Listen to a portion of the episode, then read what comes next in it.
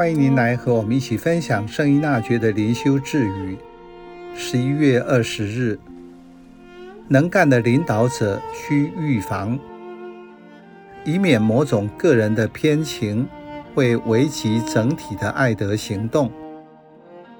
权力使人腐化是一句警语，但是在上位的管制者，往往因为权欲熏心而听之渺渺。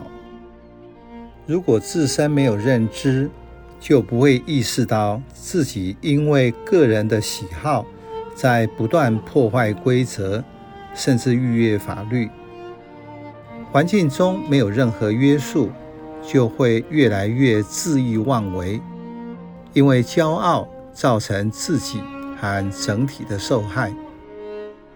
这句智语，能干的管制者要当心，免得某些特殊的情谊危及整体的爱德，是对管制者的叮咛。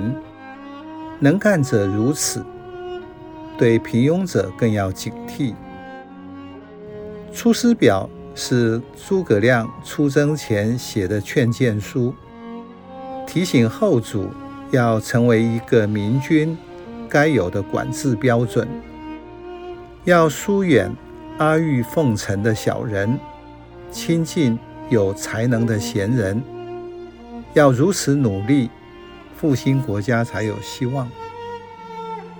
圣依纳爵在剧中所说的管制者，是指在政治或公共事务权力的管辖和治理者，而不是宗教信仰上的掌上。管制者不要依靠人治，仰赖和他人的私情来做事，在没有觉察中和一些人形成小圈子，而妨碍公义。今天除了集权统治外，统治者都有任期及接受监督，因此对人公私分明，并且一视同仁，就可以避免人的限度。